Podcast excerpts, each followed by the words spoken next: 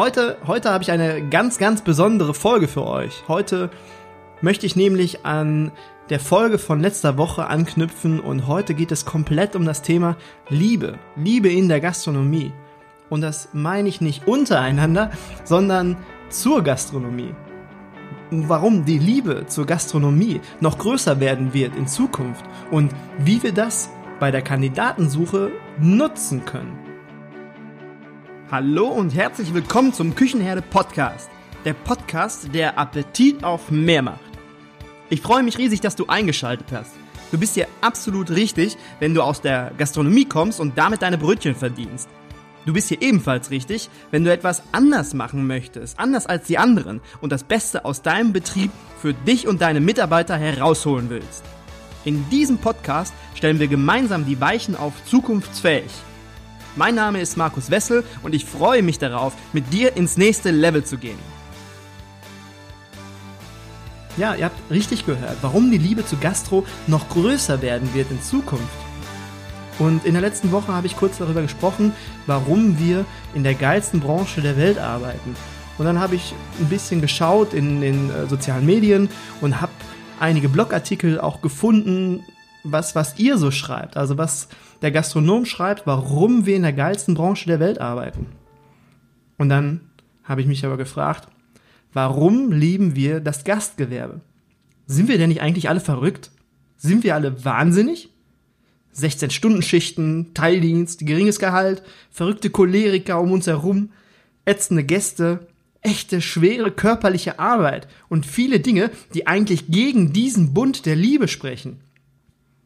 Das sind nur einige wenige negative Aspekte der Branche, die tatsächlich nicht von der Hand zu weisen sind.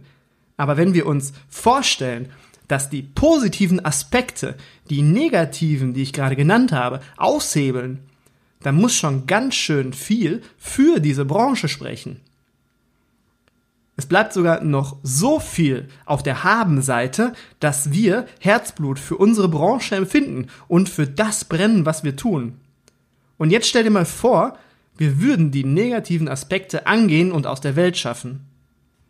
Im Gronder-Blog oder im Blog von Hier will ich arbeiten wurden schon authentische Umfragen beziehungsweise Artikel darüber geschrieben und online gestellt, wo es dann um die Frage ging, warum lieben wir die Gastronomie oder was liebt ihr an der Gastronomie? Ich verlinke das mal in den Show Notes, dann könnt ihr in die äh, Blogbeiträge einmal reinschauen. Auf Facebook sieht man auch relativ regelmäßig Posts oder Umfragen zu, warum lieben wir das Gastgewerbe. Grundsätzlich haben alle Ergebnisse einen Tenor, eine Richtung, in die sich alles konzentriert. Es geht um die Emotionen. Es geht immer um die Emotionen. Es werden Dinge genannt wie, hm, in der Gastronomie ist es witzig, wir haben ein geiles Team, mega Teamwork, Herzblut. Es ist nie langweilig. Wir sind wie eine große Gastrofamilie. Wir machen Menschen glücklich. Die Aufgabe ist abwechslungsreich. Wir haben mega Zusammenhalt im Team und wir brennen für unsere Aufgabe. Wir, haben, wir empfinden Leidenschaft für unsere Aufgabe. Und da haben wir anderen Branchen etwas voraus. Wo ist es denn sonst noch so? In welcher Branche steht man so für den anderen, für den Kollegen ein? In welcher Branche steckt man mit den Kollegen so richtig in der Scheiße? Richtig, in gar keiner. Zumindest nicht in der Intensität, wie es bei uns einfach passiert. Dieses Wort wird euch in diesem Podcast, in dieser Podcast-Folge noch öfters begegnen. Emotionen. Emotionen werden immer wichtiger. Und diese Extremsituationen, die wir mit den Kollegen durchleben, das sind ja Emotionen, das sind Gefühle und die werden in Zukunft immer wichtiger. Denn die Menschen, die sehen sich nach Emotionen in dieser digitalen Welt. Alles wird gelenkt von sozialen Medien, von, von Chatbots und von WhatsApp, Facebook und Co.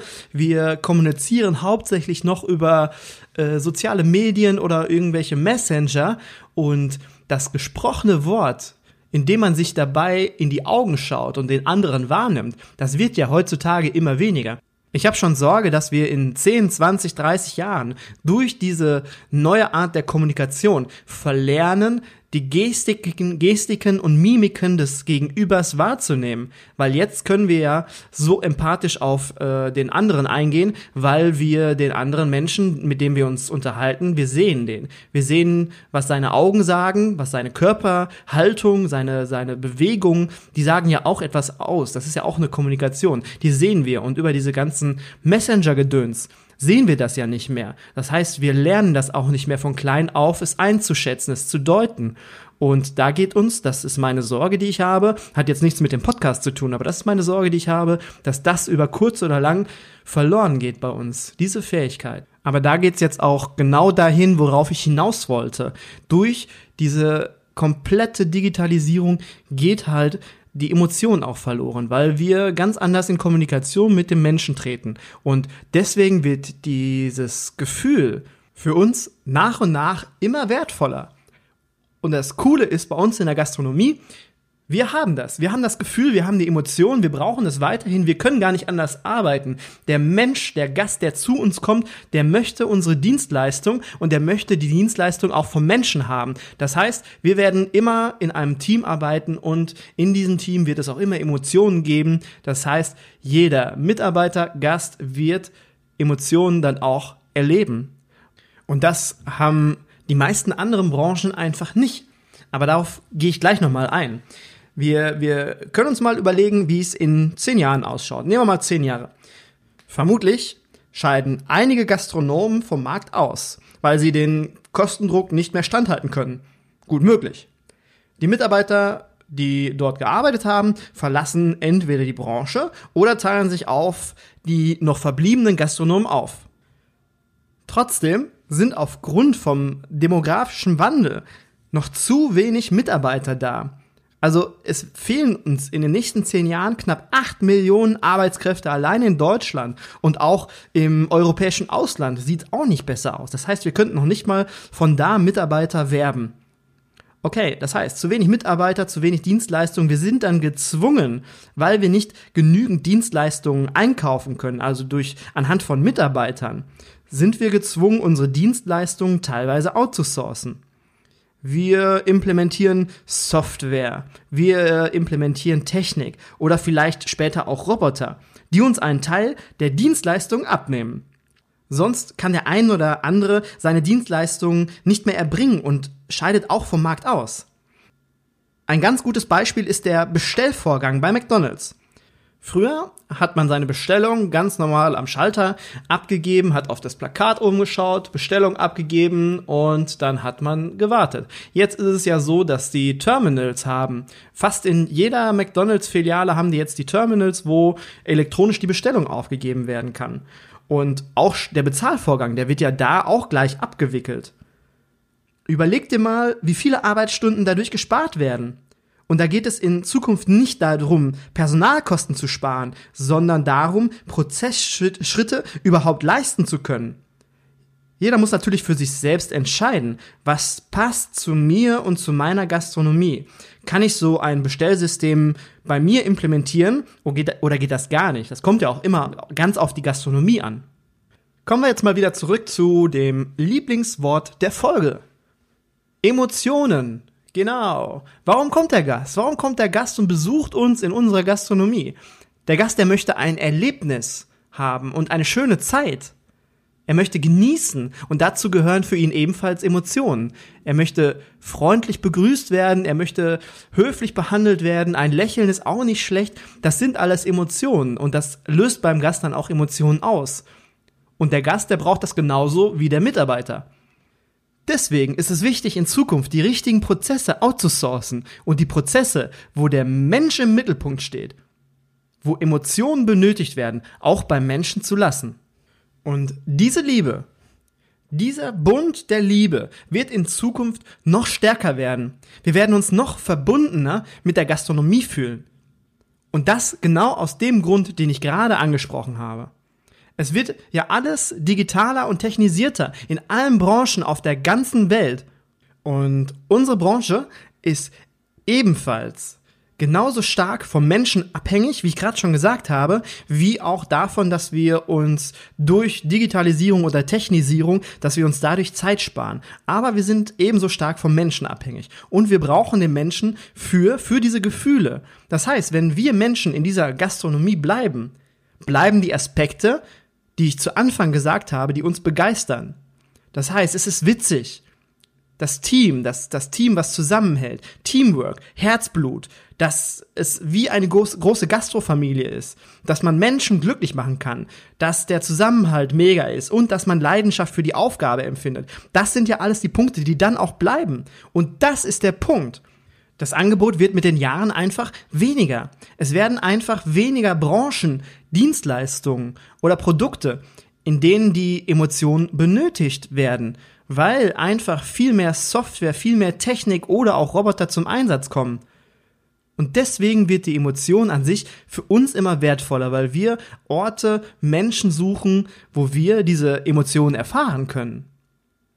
Und das erfahren wir in der Gastronomie.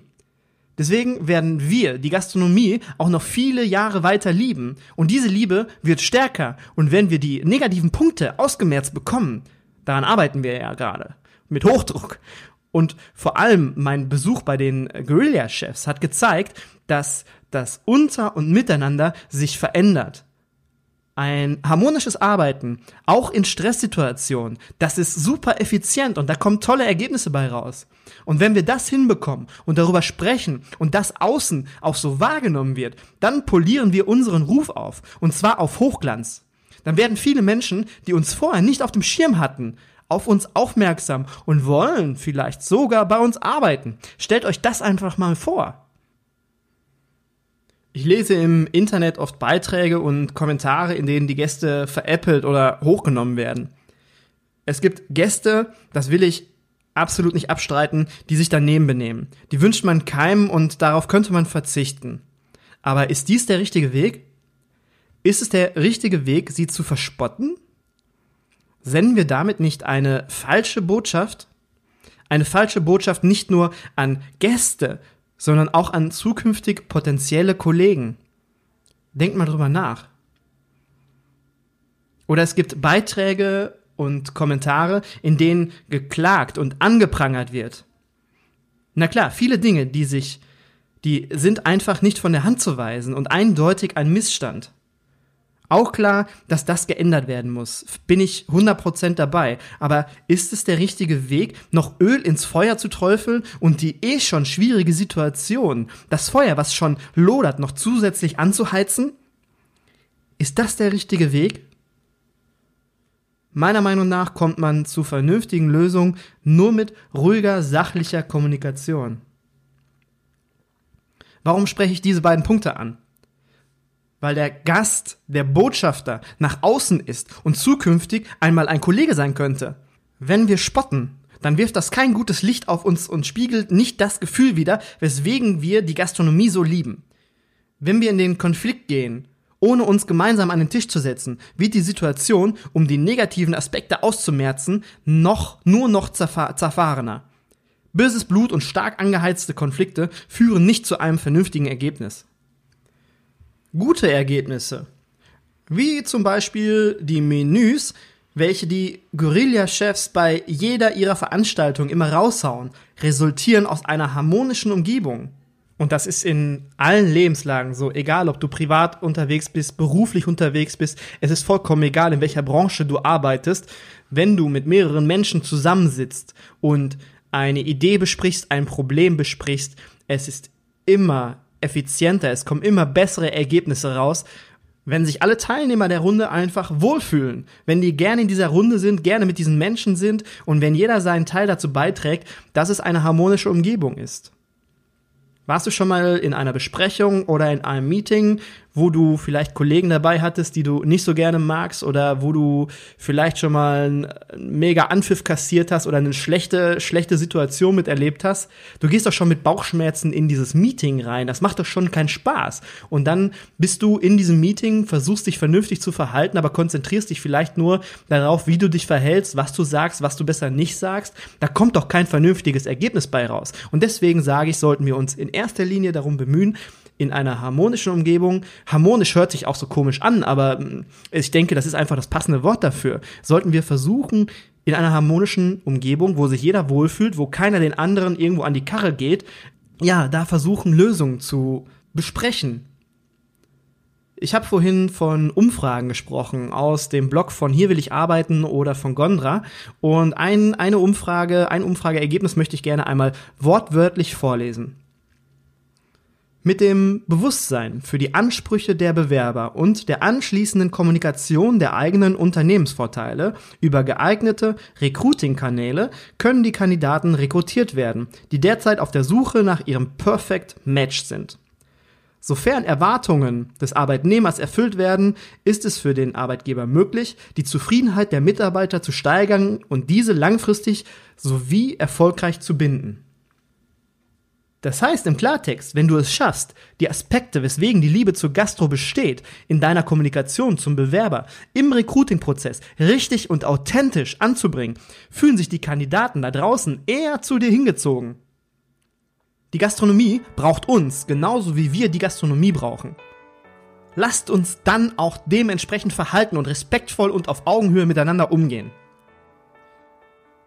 Puh, Viele Emotionen in der heutigen Folge, mein lieber Scholli. Aber darum geht's. Und umso schneller uns das bewusst wird, umso schneller können wir uns darauf einstellen.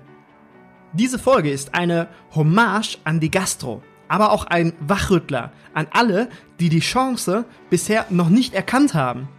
Ich würde sagen, wir versuchen jetzt einmal Folgendes.